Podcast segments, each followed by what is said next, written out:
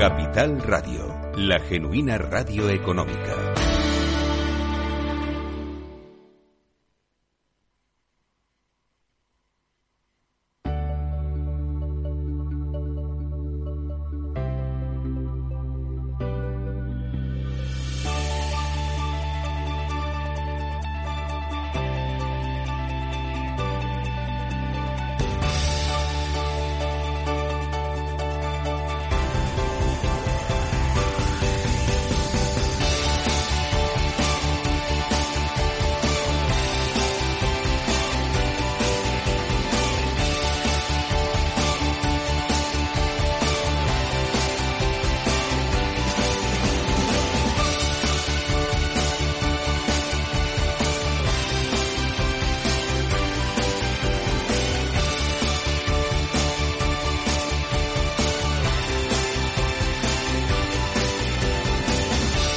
Capital Radio, Conecta Ingeniería con Alberto Pérez.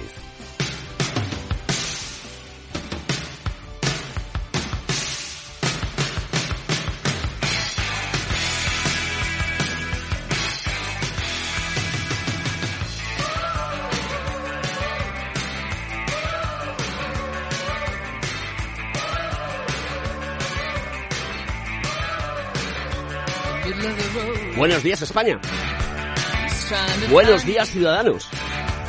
Estás escuchando Conecta Ingeniería, los reyes de la mañana de los miércoles.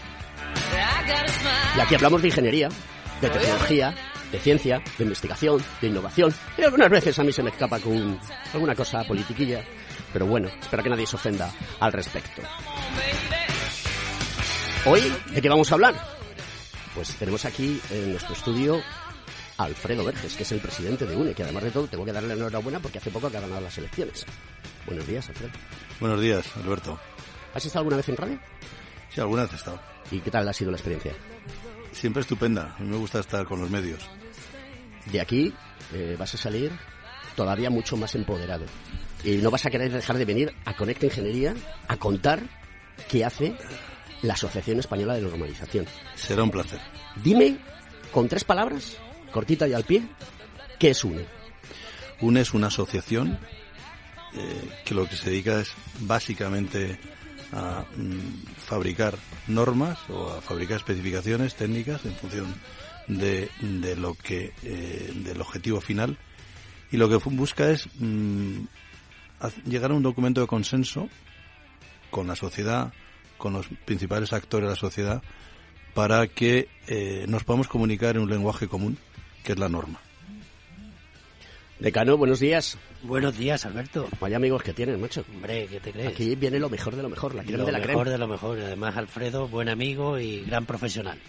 Oye, no te he felicitado a ti tampoco que has sido reelegido como decano y también como presidente A del mí no hace consejo. falta que lo haga. Ah, no, no. Sí, nada. Luego te daré unos cuantos palos. Queridos amigos, esto es Conecta Ingeniería. Comenzamos.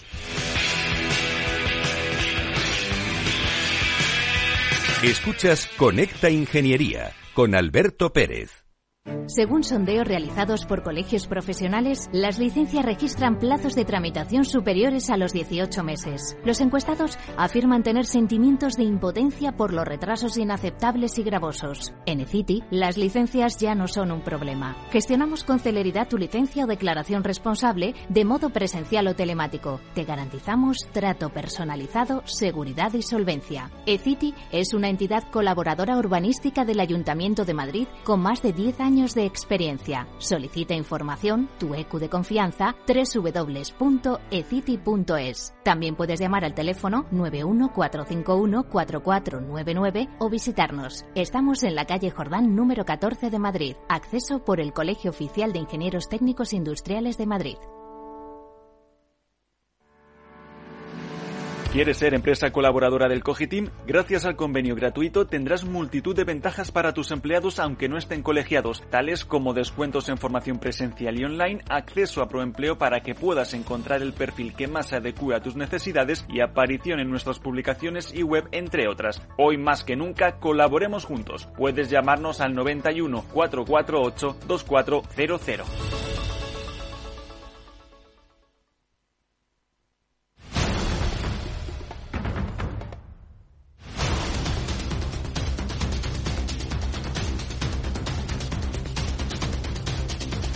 Conecta Ingeniería con Alberto Pérez. Rafa Cano va a entrar en directo. Antes aún mandaba audios porque tenía un teléfono que la verdad es que era francamente mejorable. Pero es que resulta que le hemos llamado y no lo coge. Rafa, macho, ponte la eh, peor el teléfono. ¿Qué, ha pasado? A ver, ¿qué, qué, noticia nos tiene preparado hoy Rafa Cano? Porque la verdad es que da unas noticias muy interesantes. Es muy conocedor de muchos temas y sectores. Y Félix está intentando recuperarla. Y vamos a seguir eh, comentando hasta que entre Rafa Cano. Decano, cuéntanos qué relación hay entre el Colegio Profesional de, Madrid y el colegio y, UNE en esta asociación de normalización? Bueno, nosotros en todo aquello que tiene que ver con, realmente en este caso con las normas UNE, ¿no? que, lo que ha comentado Alfredo trata de, de sentar unas bases, unas conclusiones que sean eh, asumidas por todos, eh, donde nosotros podemos participar, pues, de hecho participamos en numerosos comités técnicos, ¿no? Pues para la redacción de la norma y teniendo muy presente que las normas, pues la verdad es que lo que nos permiten es sobre todo una herramienta competitiva de las de verdad, o sea, porque al final nos pone a todo unas normas, unas reglas del juego que al final lo que hacen es repercutir no solo en, la mejora y en la calidad de todos los productos, de las instalaciones y sobre todo también de una parte importante donde nosotros estamos muy integrados que es la, seguridad industrial. Por eso la colaboración con UNE por nuestra parte es esencial. Rafa Cano, buenos días. ¿Qué tal? Buenos días. Ah, este teléfono suena. ¿Cómo? Que este teléfono suena bien.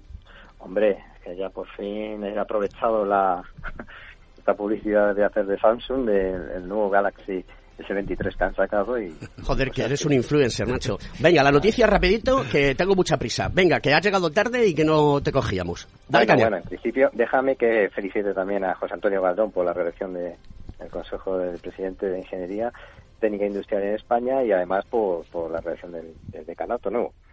Bueno, en principio quería hablaros de, de, la Federación Internacional de Robótica que está considerando cinco palancas principales en la industria robótica en 2023 y voy a empezar, como no, pues por la eficiencia energética, clave para mejorar la competitividad de nuestras empresas, sobre todo con los costes crecientes de la energía, cuyo objetivo pues es reducir la temperatura en la electrónica en todos los procesos y otras iniciativas como convertir, por ejemplo, en los robots esa energía cinética que generan pues en electricidad monitoreo, por supuesto, del consumo y funcionalidades de ahorro de energía, pues cuando no están funcionando. También me gustaría hablar de la, de la relocalización, que es importante. La resiliencia se ha convertido en estos días en un factor importante para varias industrias y los fabricantes de automóviles, por ejemplo, pues están invirtiendo mucho en líneas de suministros cortas para acercar esos procesos a sus clientes. Un ejemplo claro lo tenemos en el envío de baterías de litio que es importante a nivel logístico pues por los temas de seguridad que generan. Otra palanca importante serían los robots que sean más eh, fáciles de usar. La programación de robots se ha vuelto ya más accesible para los no expertos. Las nuevas empresas de software están viniendo a este sector y están especializándose sobre todo en las pequeñas y medianas empresas.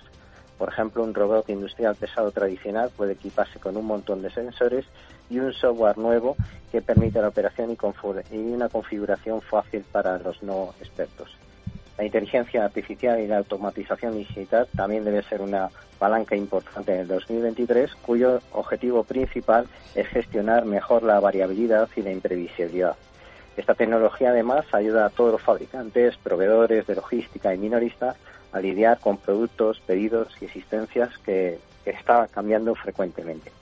Y finalmente me gustaría hablar también de darle una segunda vida para aquellos robots industriales. Se estima que se que la vida útil de un robot está en 30 años y por supuesto pues con, con, todo el tema de la economía circular pues tenemos que ser capaces de reducir y ampliar eh, de ampliar perdón este esta vida útil de estos robots. Y eso es todo, amigos ingenieros, es lo que quería contar esta semana. Muchas gracias, Rafa Cano. Nos vemos la semana que viene. Un fuerte abrazo y un gran beso. hasta ahora.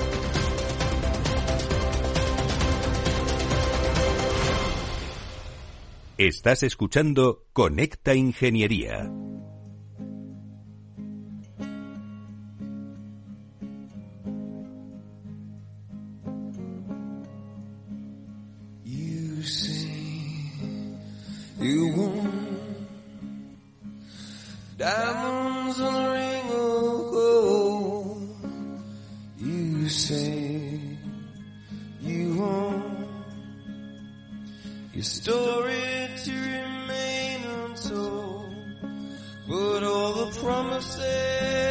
Qué romántico me he levantado esta mañana.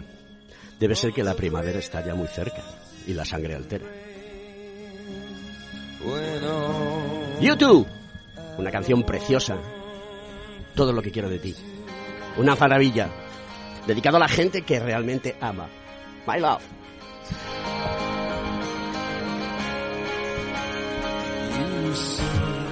Bueno, Alfredo, pues eh, ya sabemos que eres presidente desde el final del año pasado. Nos has contado eh, que es UNE, esta asociación de normalización, y la importancia que tiene. Pero yo quiero hacerte una pregunta para que la gente lo entienda y que la vas a explicar muy bien. Y es, ¿qué es una norma? ¿Qué es una ley? ¿Y qué implicaciones y relaciones tienen con ella? ¿Por qué se hacen normas en España? ¿Y por qué se hacen normas en la Unión Europea? ¿Cómo hay esa exposición de las normas europeas a las españolas? que lo que cambia es, eh, digamos, eh, el primer apartado, la codificación que tiene, pero que luego después tiene el resto de las codificaciones eh, exactamente igual.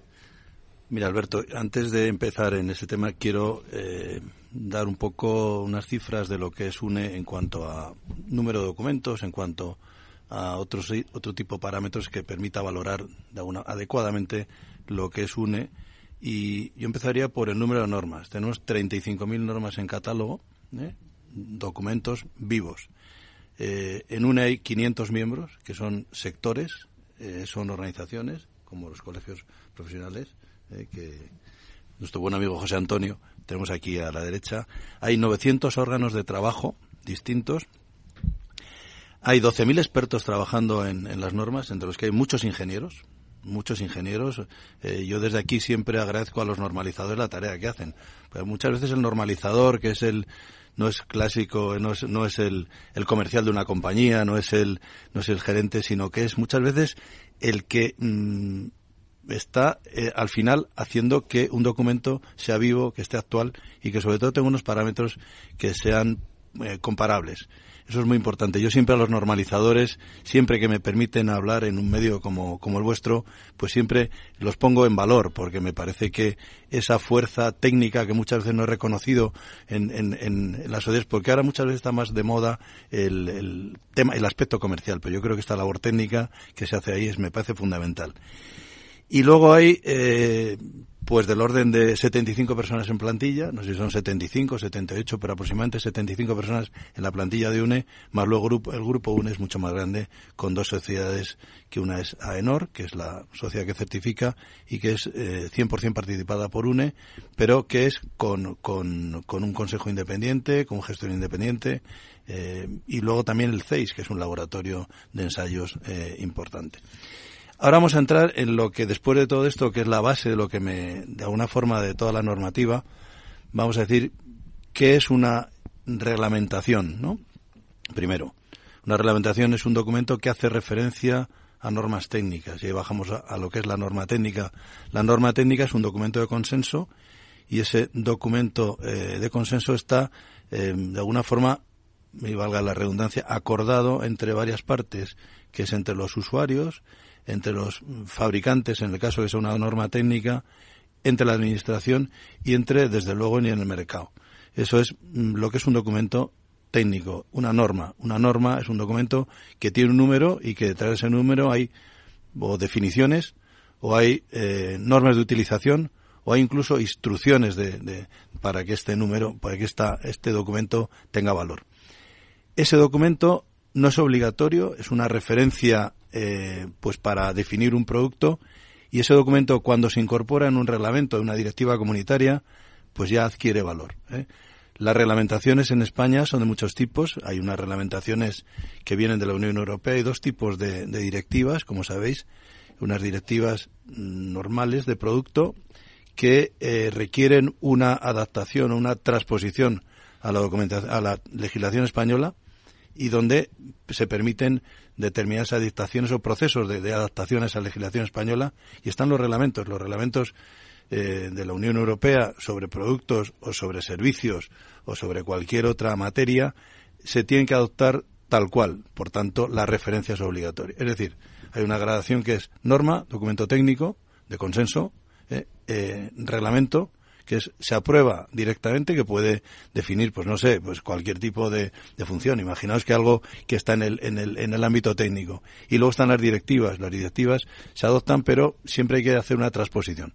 Eh, y bueno, luego está la reglamentación española, que la reglamentación española, por ejemplo, pues se me ocurre el reglamento de recipientes a presión o el reglamento de, de baja tensión o el reglamento de instalaciones pues de, alumbrado exterior que, que, tenemos por ahí funcionando. Esos reglamentos son reglamentos de instalaciones, donde lo que hacen muchas veces es referir a normas y dar instrucciones pues para una instalación, para algo que no está reglamentado tampoco a nivel europeo y que en ocasiones hay que consensuar y en otras ocasiones no. Y ahí juegan un papel muy importante las asociaciones que forman parte de UNE y también las empresas. Es clave, es clave. Las asociaciones representan sectores y dentro de los sectores hay empresas. Entonces, ese, esa, esa función es esencial, como os daba eh, en los números en los números que mencionábamos anteriormente hay eh, pues 12.000 expertos que provienen de las empresas y que muchos de ellos son ingenieros eh, que están trabajando pues para hacer este documento que la norma es un documento de consenso.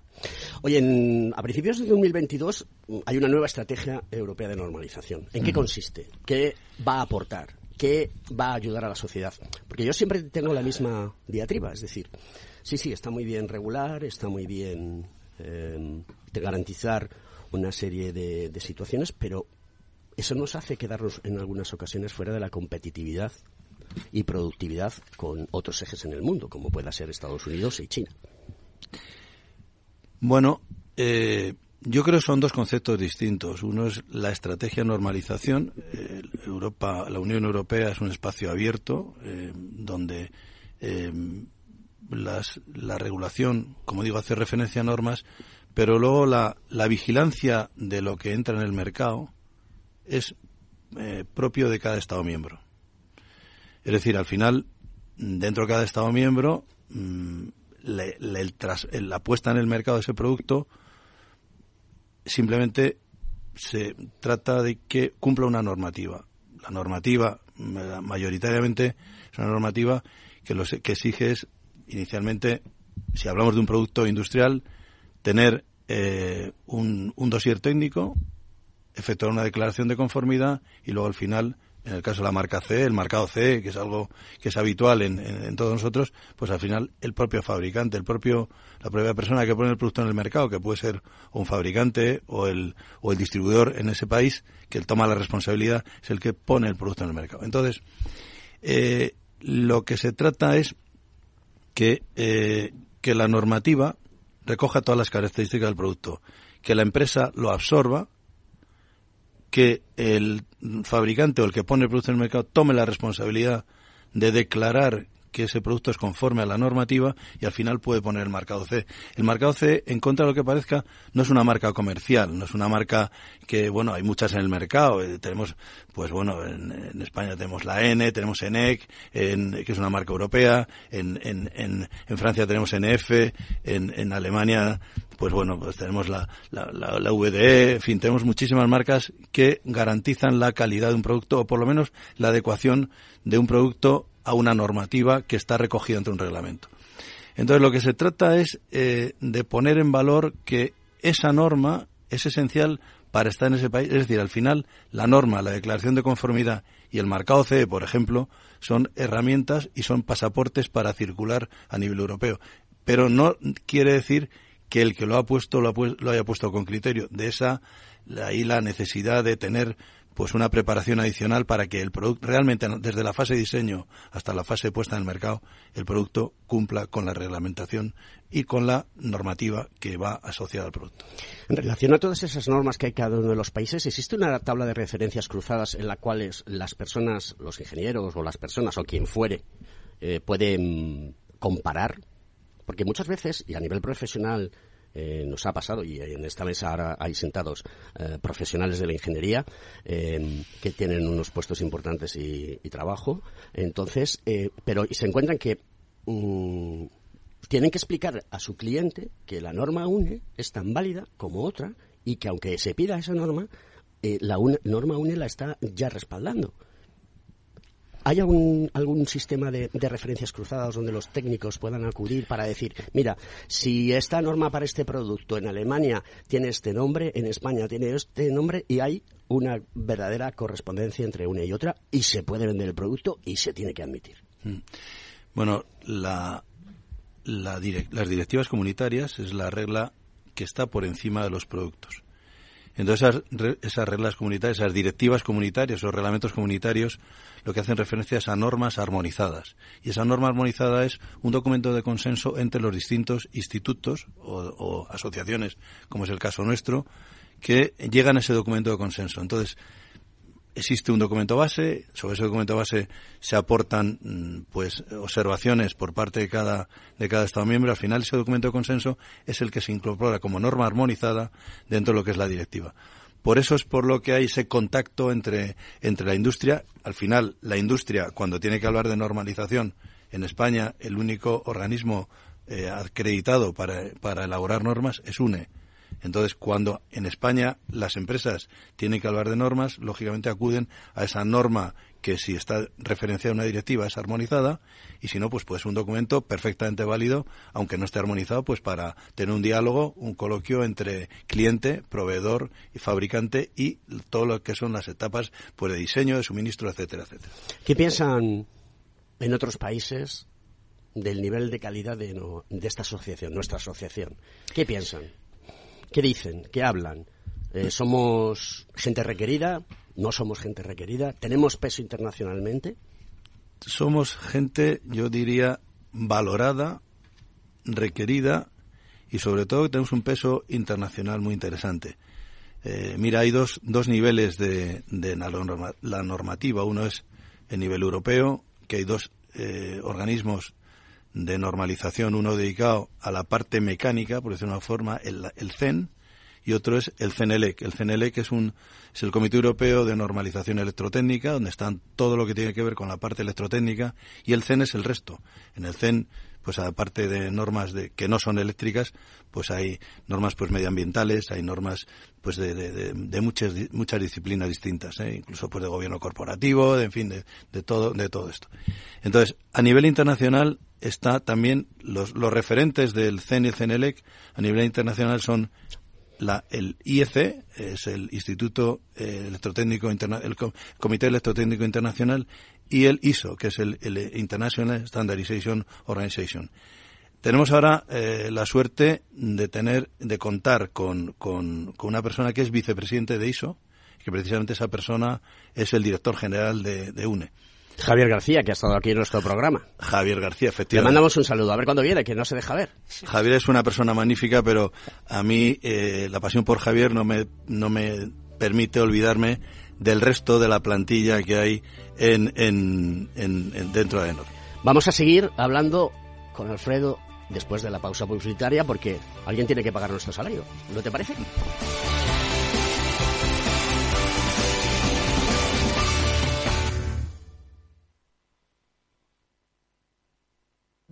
¿Estás comparando hipotecas? Hay matices que marcan la diferencia. Hipotecas Cuchabank. Consúltanos directamente. Más info en cuchabank.es. Capital Radio. Escucha lo que viene.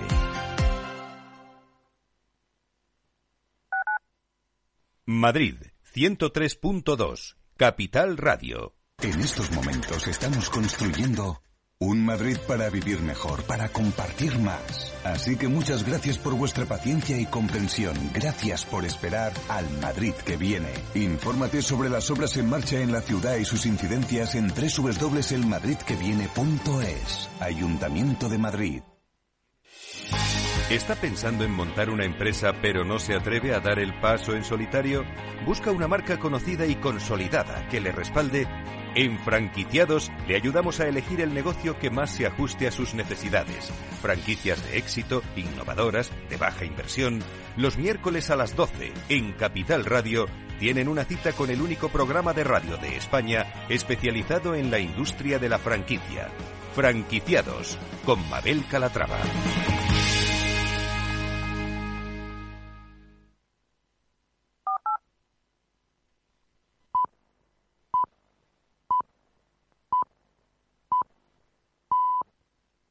Tomaré el sashimi de salmón y después este fondo de renta variable japonesa. ¿Cómo? Y cárguelo todo a la misma cuenta, por favor.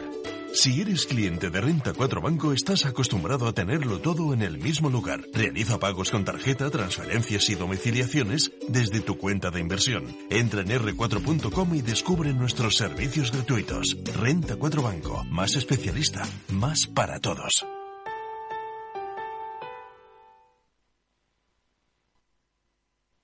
En Capital Radio, Conecta Ingeniería con Alberto Pérez.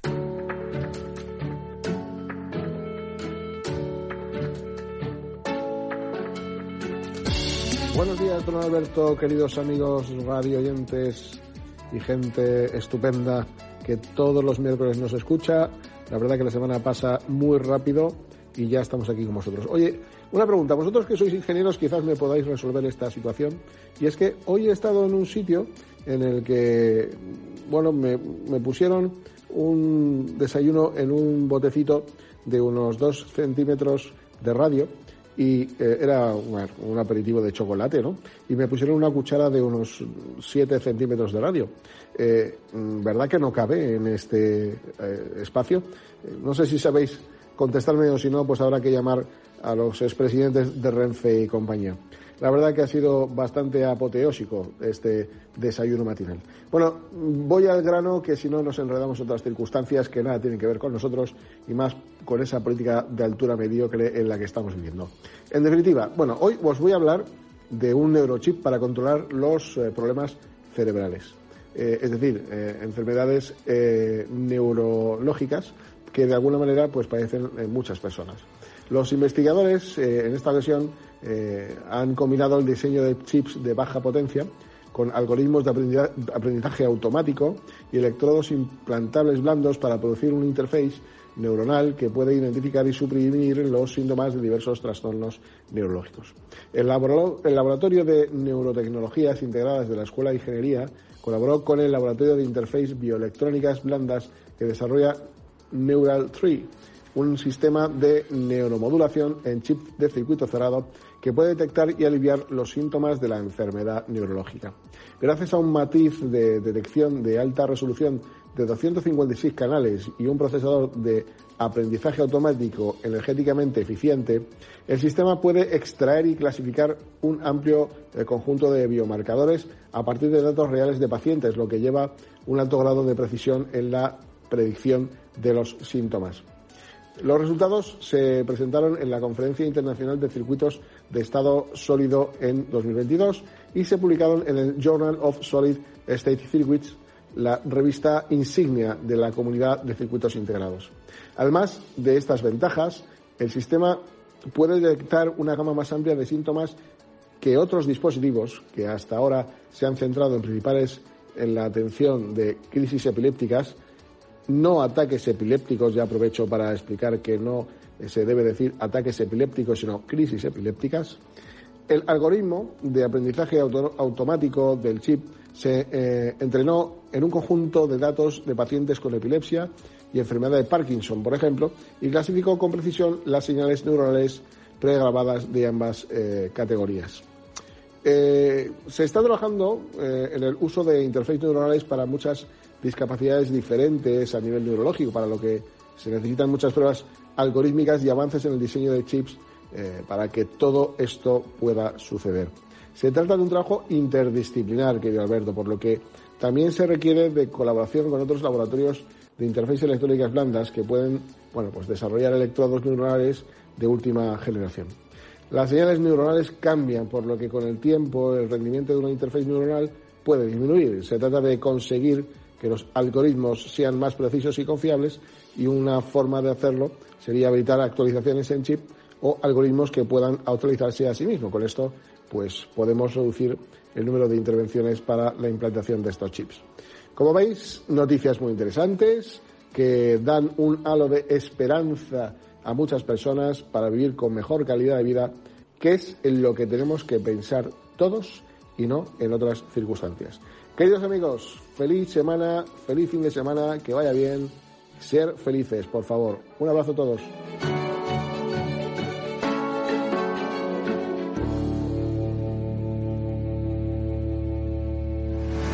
¿Estás colegiado en el Cogitim? ¿Piensas que por no visar no necesitas la colegiación? El colegio es tu mejor aliado. Siempre estará en tu desarrollo profesional, ofreciéndote servicios como asesoramiento técnico, legal, laboral y fiscal, además de numerosas herramientas competitivas como formación presencial y online, acreditación de PC Ingenieros, software técnico, networking y otras muchas. Porque creemos que trabajando juntos podemos construir una sociedad mejor. Colégiate. Más información en www.cogitim.es. Escuchas Conecta Ingeniería con Alberto Pérez. Buenos días Alberto y buenos días a todos los oyentes. Eh, estaba hace unas semanas en Sevilla dando una charla a, unos 600 alumnos de entre pues, 16, 17, 18 años, que es la edad en la que tienen que tomar la decisión de su vida, ¿no? ¿A qué me voy a dedicar? Parece que les, eh, les estamos empujando la sociedad actual a que tomen esa decisión. Evidentemente siempre hay tiempo para cambiar, siempre hay tiempo para coger un nuevo camino. Pero está claro que bueno, pues eh, la juventud, eh, divino tesoro, es el momento ideal. Y esta promoción que se hacía a través de la Universidad de Sevilla se hacía pues para promover el estudio de las STEM. Recordemos la ciencia, las telecomunicaciones, la ingeniería, las matemáticas y además en esta rama también se hablaba de la humanística. Eh, hoy, eh, y Alberto te gustará esta noticia, eh, estamos en un momento en el que España se enfrenta a, que, bueno, pues en esta década tiene que incrementar el número de egresados en ingeniería en más de 200.000. ¿Para qué? para seguir siendo competitivo. Y no lo digo yo, lo dice el Observatorio de Ingeniería de España. Eh, tenemos un reto en una década para que España pueda mantener el nivel o, posicionarse en el nivel actual para poder ser competitivo y poder estar al frente de los desafíos de esta década, ¿no? Eh, ¿Eso qué quiere decir? Pues quiere decir que cuando estamos en una época de inestabilidad laboral, una de las salidas, o quizá la salida más lógica para todos aquellos que quieran eh, ver su futuro medianamente encaminado sería la de estudiar alguna ingeniería. Y cuando digo ingeniería, pues eh, ingenierías son muchas y evidentemente no hay mayor motivación que hacer lo que a uno le enamora y lo que a uno le gusta. Yo siempre a mis eh, oyentes, a mis alumnos les hablo de locura, les hablo de actitud, y les hablo pues eh, de empeño y de trabajo, ¿no? Evidentemente creo que si tienes locura y tienes una actitud positiva y además tienes una motivación conseguirás lo que quieras. Espero de verdad que esos 200.000 ingenieros en 10 años sean una cifra que superemos holgadamente. Creo que nuestros jóvenes y, los, los que tienen en su mano el futuro laboral de este país y la capacidad de posicionar a España dentro de lo que eh, queremos que siga siendo, ¿no? y es un país competitivo en el marco de una Unión Europea y en un marco internacional que cada vez es mucho más estrecho, pues evidentemente cojan las riendas y que lo hagan de manera motivada, no solo pensando en que el futuro lo tienen que hacer para sacar un sueldo, que evidentemente también es así, sino que lo hagan de manera motivada para que lo hagan con una sonrisa en la boca. Esperemos que en 10 años, como decía Alberto, esos 2.000 ingenieros posicionen a España y nos permita mantener a España dentro del top 10 de los países que no se frenan y que no tienen que eh, importar talento y que además eh, podamos no exportarlo y que la gente nuestra se quede aquí produciendo y equiparándose a los ingenieros de otros países. Muy buenos días y que tengáis todos una felicísima semana. Gracias.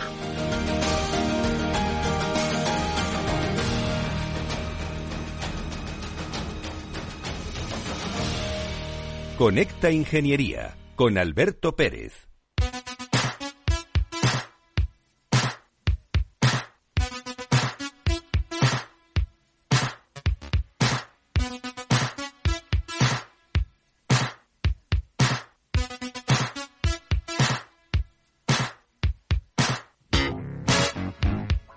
Bueno, pues con esta canción de Prince, que es muy explícita, Dance, Music, Sex, Romance. Vaya combinación explosiva. Esto es lo que necesitamos todos. Y aquí estamos en Conecta Ingeniería, seguimos con Alfredo y vamos a seguir preguntándole cosas, porque son muy interesantes todas las cosas. Oye, te voy a contar un secreto. Es increíble, porque el, programa está cogiendo un vuelo increíble. Entonces, eh, nos escuchan en una oficina desde hace tiempo. Eh, la semana pasada estuve aquí su, su, su CEO, de acuerdo, eh, a EDIC, que es una escuela de ingeniería y arquitectura, y ponen todos los días con esta ingeniería para escucharnos. Se pusieron en contacto con nosotros en el programa y lo escuchan. Y hay un, un, chaval que se llama David, te mando un abrazo, que, que, dice que le mola cómo gestiona el programa. Es que acabo de recibir un WhatsApp, no lo digo para ti, o sea, no me lo invento. Entonces las cosas a mí me ruborizan un montón. Hubiese preferido que hubiese sido una señorita que lo dijese, pero bueno, es lo que hay. Este mundo es así. Eh, Alfredo, eh, tenemos... Eh, un acuerdo con vosotros y podemos acceder a las normas UNE, eh, los ingenieros de toda España, ¿no? ¿Es así? Sí, efectivamente, hay un acuerdo con el Colegio de Ingenieros Técnicos que preside José Antonio y donde todos los colegiados, eh, bueno, pues tienen un punto de, posibilidad de, acceder a, toda la normativa. ¿eh? Hay distintas modalidades que yo creo son muy favorables, pues para tanto para el colegio como para todos los colegiados que están que están ahí. Entonces yo creo que es, es un, yo creo que si os conectáis con la, con la página web del colegio, seguro que, que dan respuesta, que dan respuesta a todos los colegiados, a todas las personas interesadas, pues por la, por la normativa. Es una de, yo creo que es un despliegue muy interesante el que se hace a través de los colegios profesionales. Yo la utilizo muchísimo, ¿eh? lo reconozco. Sí, bueno, yo quería, tenía dos preguntas para Alfredo, porque yo creo que, es interesante, vamos, yo soy un firme defensor ¿no? de lo que es la, normalización en este caso, sobre todo por la parte que conlleva de consenso, del cual, pues la verdad es que estamos bastante necesitados en el resto de la sociedad, ¿no? Y aquí, en este caso, en esta casa, ¿no? Pues sí que se suele conseguir ese, ese consenso. Pero yo quería preguntarte dos cuestiones. Una, eh, ¿cómo empieza a a detectarse esa necesidad de una nueva norma y el impacto que está teniendo eh, toda esta transformación que está sufriendo nuestra sociedad, me refiero a, nivel de digitalización, a nivel de, transición energética, e, ecológica, si se está notando o se está detectando una necesidad eh, de normalizar a un ritmo eh, más alto, ¿no? Y sobre todo, que creo que es interesante que lo conozcan nuestros oyentes, cómo se concibe una norma desde el principio hasta el final, desde que se detecta una necesidad, desde que se consensúa o que se habla con todos los agentes que pueden ser eh, un poco los que intervengan en la redacción de esa norma, hasta que eh, se llega, se aprueba y se publica, que yo creo que, puede ser muy interesante. Pues mira, José Antonio, eh, hay 35.000 normas, como hablábamos en catálogo, y esas normas, mm, pues muchas de ellas tienen ya unos pues unos años de vida. Entonces yo creo que una de las tareas que estamos haciendo ahora es, desde luego, la actualización de todas esas normas. ¿Por qué? Pues porque hay criterios de digitalización, de conectividad, de medio ambiente, de economía circular, que hay que ir incorporando. ¿Por qué? Pues porque la legislación, la directiva que hablábamos antes y la reglamentación empieza a, a obligarlos. Y no solo eso, sino que, por, imaginaos todo lo que es el tema de la economía circular, con lo que es pues el ahorro energético, la gestión de residuos, todos los temas de reparability, los temas de ecodiseño, todo eso requiere precisamente que haya una normativa detrás de todo esto que permita adaptarse al cambio. Eso es en cuanto a la parte de las normas, de las normas existentes. Es decir, hay una tarea muy seria, muy importante, tanto a nivel eh, de, España como de, Europa o de, en el ámbito internacional por adaptar esa normativa a todos los parámetros nuevos. Y, luego hay pues lo que es la necesidad de lo que vaya a venir en el futuro. La norma mm, habitualmente se crea, si estamos hablando de normas técnicas, desde la experiencia que existe en las empresas. La experiencia de las empresas surge de una necesidad. Esa necesidad que se, yo creo que hay que plasmarla en un documento y ese documento pues la verdad es que no es fácil, no es fácil, pero sobre todo no es fácil por una razón, porque normalmente la tecnología va por delante de la norma y al final hay que eh, estar conviviendo entre lo que es el mercado para no entorpecer la penetración de esa tecnología y para que se respeten ciertas normas de actuación. Por tanto, eh, lo que estamos ahora es intentando agilizar todo el tema de la gestación de la normativa porque eh, ese documento de consenso son documentos que llevan cierto tiempo, hay que tener muchas precauciones en la en poner un documento de esos en el mercado porque implica muchos sectores y sobre todo implica la mm, confianza que hay que tener en ese en esa en esa normativa.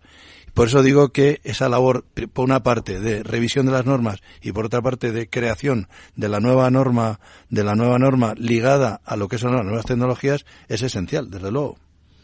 Vamos a ponerte en un aprieto, ¿vale? En 30 segundos eh, vas a tener que contestar las preguntas que yo te haga. Esto lo hago porque el, el, decano me ha dicho, trátalo bien, trátalo bien. Y me te voy a tratar bien.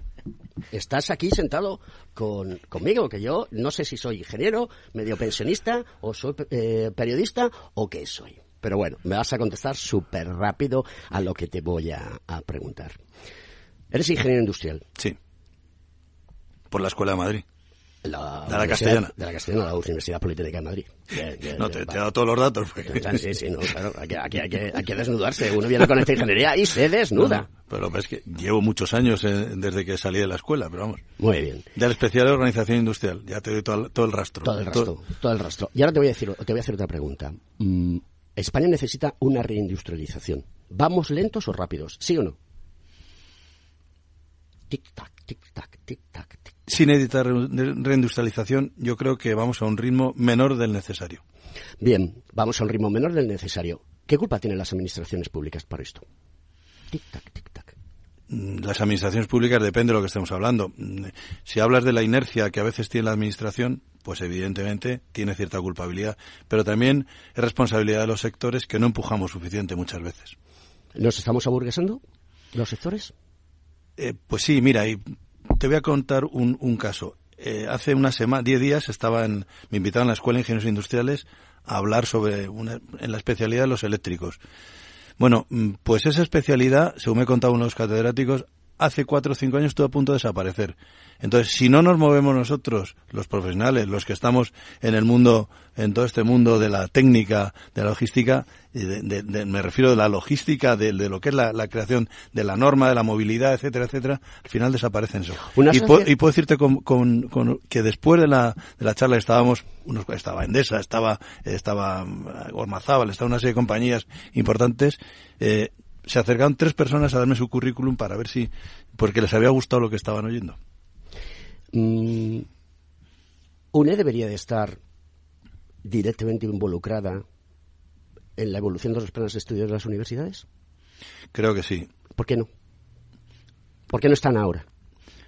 No lo sé, porque no hay demanda por parte de las universidades. Cuando una universidad nos reclama, hay, de hecho, tenemos tenemos eh, una persona de, de universidad. Yo creo que tenemos dos personas de universidades en la junta directiva y yo creo que ese camino es, es, es muy, muy bueno. ¿Por qué, ¿Por qué, te digo esto? Porque UNE es un oráculo que puede decirle a la universidad, oiga ustedes, este es el camino que hay que recorrer. Uh -huh. ¿Por qué? Porque lo estamos viviendo en primera uh -huh. persona y necesitamos este tipo de, de, perfiles para poder actuar. Uh -huh. Nosotros estamos en contacto, desde luego, con algunas, como digo, hay un par de eh, personas en la junta directiva de, de UNE y hay mm, pues otros agentes como pues son laboratorios de ensayo alguna alguna cosa más que mm, tienen también mucho que decir y en eso estamos. Y es una de las de los empeños míos en lograr que la universidad esté ahí involucrada y que desde luego hombre sería muy sería muy pretencioso hacer una cátedra sobre normativa o pero no vamos. sé, yo creo que sería una cosa tan natural bueno, pues si, si se promueve desde los que sois los que tenéis la responsabilidad de comunicar todas estas cosas, desde luego el guante por parte de UNE lo recojo. Voy a, expresar, voy a utilizar una expresión que es muy, muy española. ¿Acojona la inteligencia artificial en UNE? Yo sé que hay una comisión, porque tengo amigos dentro de esa comisión. ¿vale? Yo lo sigo muy de cerca, ya lo he contado muchas veces. Estoy en la comisión de Big Data e Inteligencia Artificial de AMETIC. ¿De acuerdo? ¿Acojona?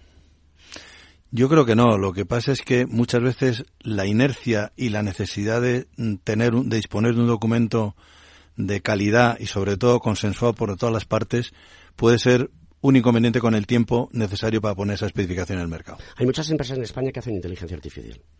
Muchas. De, desde luego. Y hacen muy buena inteligencia artificial. Desde luego. Pero si tú te metes en, la, en los medios sociales, aparece siempre diferentes tipos de inteligencia artificial que no son generadas aquí.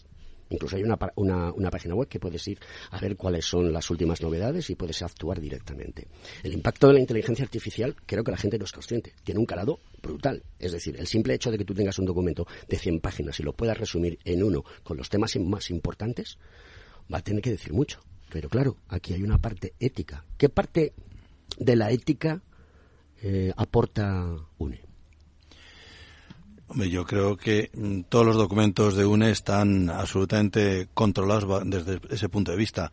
una norma, créeme, una norma pasa por muchos, por muchos ojos, por muchos criterios y es importante.